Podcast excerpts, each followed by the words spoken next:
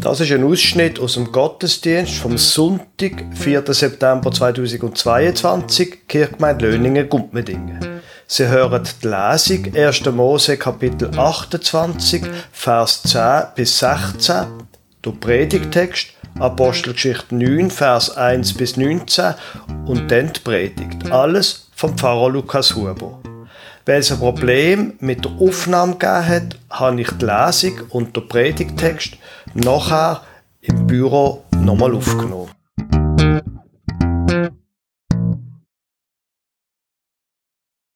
Die Lesung steht im 1. Mose Kapitel 28, Vers 10 bis 16. Damit Sie den Text verstehen, zuerst die Vorgeschichte. Der Jakob ist der zweitgeborene Zwilling von seinen Eltern Isaac und Rebekka. Er ist zwar der zweitgeborene aber er ist auch schlau. Zuerst luchst er seinem Zwillingsbruder im Esaus Erstgeburtsrecht weg. Für ein Linsengericht verkauft der Trottel ihm das Recht, Chef über die Geschwister zu sein, wenn der Vater mal gestorben ist. Das hat's erst geborene Recht bedeutet. Später dann, im Verlauf der Geschichte von Israel, hat der Erstgeborene dann einfach das doppelte Erbe von den anderen Geschwistern bekommen. Also das Erstgeborene Recht hat der Jakob gehabt. Denn, wo der Isaac alt worden ist, hat der Isaac weil es im Erstgeborenen Esau der spezielle Erstgeborene sagen mit auf den Weg gegeben. Aber der Jakob luchst ihm der Erstgeborene sagen in Zusammenarbeit mit seiner Mutter, der Rebekka, im Esau durch einen frechen Betrug ab.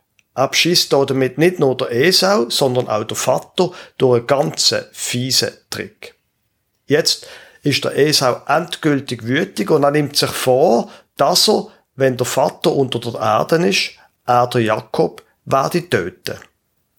Das merkt die Mutter Rebekka, wo ja hinter dem Jakob steht, und sie organisiert, dass der Jakob eine Zeit lang zu seinem Onkel Laban soll gehen. Der Vorwand dafür, er soll sich dort in der weiteren Verwandtschaft eine schöne Frau suchen. 1. Mose Kapitel 28, Vers 10 bis 16. Aber Jakob zog aus von Beersheba und machte sich auf den Weg nach Haran und kam an eine Stätte, da blieb er über Nacht, denn die Sonne war untergegangen. Und er nahm einen Stein von der Stätte und legte ihn zu seinen Häupten und legte sich an der Stätte schlafen. Und ihm träumte, und siehe, eine Leiter stand auf Erden, die rührte mit der Spitze an den Himmel, und siehe, die Engel Gottes stiegen daran auf und nieder. Und der Herr stand oben darauf und sprach, ich bin der Herr, der Gott deines Vaters Abraham und Isaaks Gott. Das Land, darauf du liegst, will ich dir und deinen Nachkommen geben und dein Geschlecht soll werden wie der Staub auf Erden, und du sollst ausgebreitet werden gen Westen und Osten, Norden und Süden, und durch dich und deine Nachkommen sollen alle Geschlechter auf Erden gesegnet werden. Und siehe, ich bin mit dir und will dich behüten, wo du hinziehst, und will dich wieder herbringen in dieses Land. Denn ich will dich nicht verlassen, bis ich alles tue, was ich dir zugesagt habe. Als nun Jakob von seinem Schlaf aufwachte, sprach er, Fürwahr, der Herr ist an dieser Stätte, und ich wusste es nicht. Predigtextordnung seht für den heutigen Sonntag ein Text vor aus der Apostelgeschichte, Kapitel 9, Vers 1 bis 19. Da heißt's, Saulus aber schnaubte noch mit Drohen und Morden gegen die Jünger des Herrn und ging zum hohen Priester und bat ihn um Briefe nach Damaskus an die Synagogen, dass er Anhänger dieses Weges, Männer und Frauen, wenn er sie fände, gefesselt nach Jerusalem führe. Als er aber auf dem Wege war und in die Nähe von Damaskus kam, umleuchtete ihn plötzlich ein Licht vom Himmel Und er fiel auf die Erde und hörte eine Stimme, die sprach zu ihm, Saul, Saul, was verfolgst du mich? Er aber sprach, Herr, wer bist du? Der sprach, ich bin Jesus, den du verfolgst. Steh auf und geh in die Stadt, da wird man dir sagen, was du tun sollst.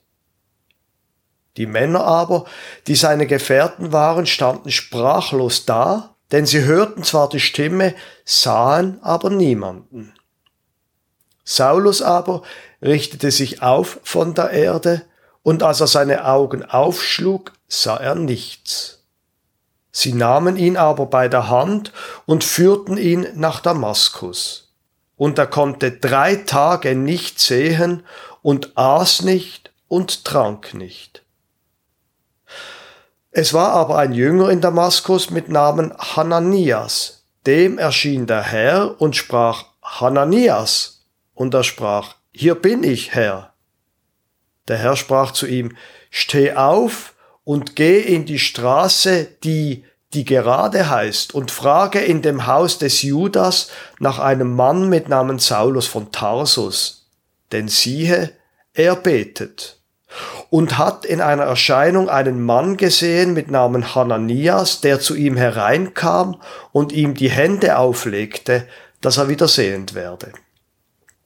Hananias aber antwortete, Herr, ich habe von vielen gehört über diesen Mann, wie viel Böses er deinen Heiligen in Jerusalem angetan hat. Und hier hat er Vollmacht von den hohen Priestern, alle gefangen zu nehmen, die deinen Namen anrufen. Doch der Herr sprach zu ihm, Geh nur hin, denn dieser ist mein auserwähltes Werkzeug, dass er meinen Namen trage vor Heiden und vor Könige und vor das Volk Israel.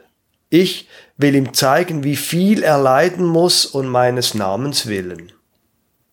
Und Hananias ging hin und kam in das Haus und legte die Hände auf ihn und sprach, Lieber Bruder Saul, der Herr hat mich gesandt, Jesus, der dir auf dem Wege hierher erschienen ist, dass du wieder sehend und mit dem Heiligen Geist erfüllt werdest. Und sogleich fiel es von seinen Augen wie Schuppen, und er wurde wieder sehend, und er stand auf, ließ sich taufen und nahm Speise zu sich und stärkte sich. Saulus aber blieb einige Tage bei den Jüngern in Damaskus. Liebe gemeint, das ist ja eine ziemlich eine krasse Geschichte. Die Geschichte hier von dem Saulus, wo wie eine Art sprichwörtlich zum Paulus wird. Da klopft's und tatscht's und macht's. Das ist eine richtige Bekehrungsgeschichte. In der Kirche wird seit Jahrzehnten um das Thema Bekehrung, Umkehr und so weiter gestritten. Die einen sagen, also Moment rasch, die Leute sind tauft als Kinder, sie gehen in kirchlichen Unterricht, sie lassen sich konfirmieren, später heiraten sie in der Kirche. Und am Schluss, da werden sie kirchlich bestattet. Die Leute sind schon in Ordnung, lasst die in Ruhe. Und die anderen sagen, ja, aber Moment, rasch, wenn in der Kirche die Bibel etwas zu sagen hätte, müsste es denn nicht eher ein bisschen so sein, wie bei dem Paulus? Ich meine, da steht ja in der Bibel, wie es bei ihm war. Und die Leute, die so argumentieren und sagen, ja, aber irgendwie muss doch dort so eine eigene Umkehr passieren, hm. die mindestens haben eine andere Person noch als Züge. Im Matthäusevangelium, ganz am Anfang, der erste öffentliche Auftritt von Jesus, Matthäus Kapitel 4, da heißt es im Vers 17, seit der Zeit fing Jesus an zu predigen und zu sagen, tut Buße, also kehret um, denn das Himmelreich ist nahe herbeigekommen. Hm. Warum soll man denn Buß tun? Warum sind wir denn nicht einfach gut so, wie wir sind? Ich möchte einen kurzen Durchgang durch die Bibel machen. Durch das Alte Testament in drei Minuten. Los geht's. Am Anfang, im ersten Kapitel von der Bibel, 1. Mose Kapitel 1 und 2, wird beschrieben, wie Gott die Welt schafft. Die Welt ist super gewesen. Gott schafft zuerst Welt und Sonnen und so weiter, dann schafft er Pflanzen, Tiere und am Schluss der Mensch und alles ist sehr gut. Und dann kommt Kapitel 3. Die merkwürdige Geschichte mit der Schlange, wo zu den Menschen redet und sagt, esset doch nur eine Frucht von dem Baum, weil das macht euch schlau und die beiden Menschen essen von dieser Frucht und notment ist alles nicht mehr gut. Und die Geschichte ist ja ziemlich rätselhaft. Wieso soll jetzt irgendeine Frucht etwas mit dem zu tun haben, dass unser Leben irgendwie nicht gut wäre? Die Geschichte beschreibt aber, glaube ich, sehr präzis etwas, wo, wenn wir jetzt einfach einmal für einen Moment ganz ehrlich sind, wo wir ja kennen, durch unser Leben geht wie eine Art Erriss. Irgendetwas in uns ist doch kaputt. Es sind, wenn wir einmal einen Moment ganz ehrlich sind, nicht immer nur die anderen. Da ist doch etwas in uns kaputt. Das ist wahrscheinlich die ursprüngliche religiös-christliche Erfahrung. Etwas in meinem Leben ist nicht so, wie es sollte sein. Und dann kommt das Kapitel 12 vom 1. Mose-Buch. Da beruft Gott Abraham und sagt, los mal, in allem Riss und in allem Schwierigen, ich bin dir gang du mit mir, ich werde dich begleiten. Und Sie haben ja vorher gerade gehört, wie es mit Abraham, Isaac, Jakob, wie es mit dem Jakob weitergegangen ist und wie sich da Gott ihm zeigt und sagt, ich bin in allem Schwierigen, ich bin dir. Und dann machen wir einen Sprung ins zweite Buch Mose und dort gibt Gott Gebot, wo er sagt, schaut, ich weiß, mit euch ist nicht so einfach, aber das sind Gebote, haltet euch an das und dann kommt ihr zu Schlag. Ihr braucht etwas, damit ihr miteinander und mit mir und mit euch selber zu Schlag kommt. Und der Paulus, und langsam komme ich wieder zurück zu unserer Geschichte. Der Paulus ist jetzt einer gewesen, wo das mit diesen Gebot so richtig ernst genommen hat. Gott hat die Gebot gegeben. Die Gebote sind gut und alle sollen sich an die halten und dann ist gut. Hm. Und Notment hat er von Menschen gehört, wo von einem Jesus von Nazareth redet, einem Prophet aus Galiläa, aus der Provinz, wo erzählt hat, dass das mit der Gebot ja schon gut und recht sei, aber das Wesentliche, dass, ich, dass Gott Menschen lieb hat, und dass er ihnen vergibt, auch denen vergibt er, die die Gebote nicht halten. Und gerade die hat er speziell gern. Und der Paulus, nein, das kann nicht sein. Und dann hat er Jesus noch erzählt plötzlich, ich gebe mein Leben für euch, damit ihr wirklich die Erlösung habt. Und dann ist er gekreuzigt worden und gestorben als hingerichtet, als Verbrecher und plötzlich haben seine Leute noch erzählt, dass ich noch verstanden von den Toten zurückkommen, das geht gar nicht. Im Paulus ist das Messer im Hosensack aufgegangen und er hat gesagt, die Sekte, die muss ich bekämpfen. Gebot, das ist es. Und er hat angefangen, die Menschen, die zu dem Jesus zählen, verfolgen. Und dann eben, sie haben die Geschichte vorher gehört, dann passiert's. Und wenn man die Bekehrungsgeschichte liest, so, und sich dann fragt, ja, mussten das irgendwie wie eine Art jeder oder so erleben, dann denke ich, ja, also zum Paulus passt es irgendwie. Bei dem hat es immer geklopft und tätscht und dort ist Action gesehen und er hat Leute umgebracht und jetzt bereicht es ihn und irgendwie passt eigentlich noch, oder? Ist Ihnen aufgefallen, was, nachdem es quasi wieder mal klopft und tätscht und er am Boden liegt und so weiter, was denn passiert?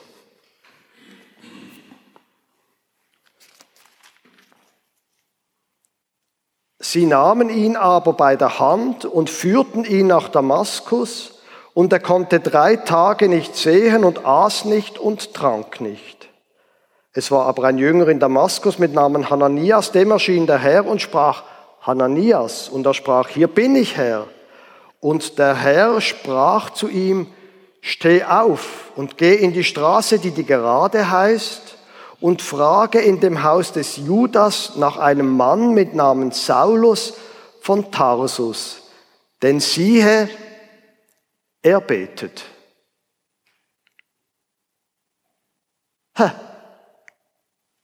Denn siehe, er betet. Manchmal im Leben, ich weiß nicht, ob Sie das kennen, Manchmal im Leben wird man einfach abgebremst. Da ist man in einem vollen Lauf, man hat Ziel und man, man wirkt und man rennt und tut. Und notment kann man nur noch liegen und beten. Sei es, dass das eine Krankheit ist, ein Unfall, sei es, dass man ein Kind bekommen hat und plötzlich nicht mehr umrennen kann, sei es Alter, was auch immer. Und notment kann man nichts anderes machen, als einfach still sein. Meine Erfahrung ist und meine Beobachtung ist, dass in den allermeisten Momenten, wenn man abgebremst wird, eins immer noch möglich ist, nämlich das Betten. Und ich glaube, das Betten, weil die ganze Geschichte von Paulus, die, die wird ja erzählt, weil sie etwas soll mit uns zu tun haben. Und ich glaube, dass das Betten etwas vom Wesentlichen ist im Leben von der christlichen Gemeinde. Ich selber bin nicht so gut im Betten. Natürlich tue ich Betten, aber so, so meine Grundbegabung ist es nicht. Ich bin eher jemand, der, der macht. Und darum bin ich froh, dass es Menschen gibt, die, so wie der Paulus hier, einfach bettet. Von mir aus hier liegen und bettet. Ich bin froh, dass es die Menschen in der Gemeinde gibt. Und ich bin froh, dass es Menschen gibt, wie der Hananias. Denn siehe, er betet seit Gott und hat in einer Erscheinung einen Mann gesehen mit Namen Hananias, der zu ihm hereinkam und ihm die Hände auflegte, dass er wieder sehend werde. Ein Glück gibt es in der christlichen Gemeinde Menschen, wo andere Leute gehen besuchen und ihnen entweder physisch oder im übertragenen Sinn die Hand auflegen, ihnen zulosen, ihnen zugewandt sind, ihnen, wenn es der Moment ist, auch von Gott erzählen.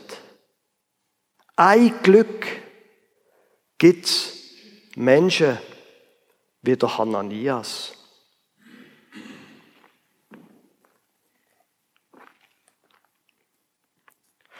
Ja, und dann wir gehen in der Geschichte weiter.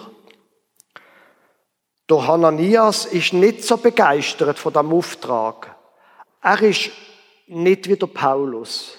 Er ist ein einfacher Christ, heißt da. Einfach einer, der zur Gemeinde gehört, offensichtlich nichts Spezielles.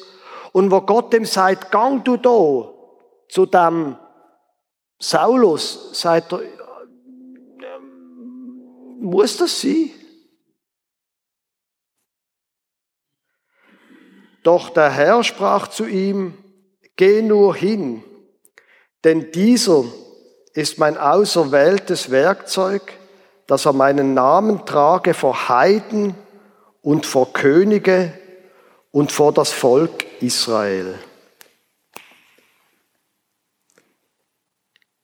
In unserer, ist ein Bild, in unserer DNA als Kirche ist seit dieser Geschichte das drin, dass wir von dem Jesus reden. So einfach ist es.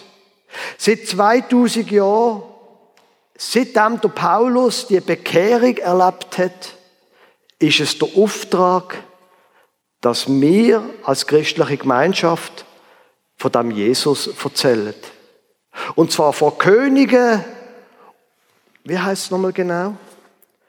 Vor, äh, vor Heiden und vor Königen und vor das Volk Israel. Heiden, die Leute, wo, wo weit weg sind, das ist nicht ein abschätziger Begriff da. Also die Leute, die weit weg sind, so wie Daniel und Tabea in Thailand und vor Königen, wenn einem zu geben ist, dass man wichtige Leute kennt und vor das Volk Israel. Einfach mehr in unseren Dörfern. Es ist unser Auftrag, von dem Jesus zu reden. Und das Letzte, der Paulus lässt sich taufen. Also, wie ist es jetzt mit der Taufe und Konfirmation und kirchliche Heiraten? Ist jetzt das gut oder nicht gut? Und braucht es irgendwie so etwas, was klopft und tätscht und so weiter? Sie haben die Geschichte gehört wie es beim Paulus war. In meinem Leben, da gibt es auch so einen Moment, wo, wo, wo ich einfach gesagt habe, so Gott, du kannst mein Leben haben. Ein ganz spezifischer Moment auf der Intensivstation im Kinderspital Basel. Bei mir gibt es so eine Geschichte. Bei meiner Frau zum Beispiel gibt es das nicht. Für sie ist irgendwie immer schon klar gewesen, der Gott, der meint's gut mit mir. Ich bin tauft. Ich gehöre zu ihm. Sie kann gut beten, viel besser wie ich. Ich bin hier angestellt zum Reden. Wir haben unterschiedliche Begabungen, unterschiedliche Geschichten auch. Aber die Pointe bleibt die gleiche. Es geht darum, dass wir nicht einfach unseren eigenen Weg rennen, sondern dass wir nach Gott fragen. Dass wir uns für ihn brauchen, was auch unser Auftrag ist. Dass wir uns auf ihn ausrichten. Und dass wir in unserem Leben uns auf das ausrichten, dass er bei uns ist und uns führt und begleitet. Amen.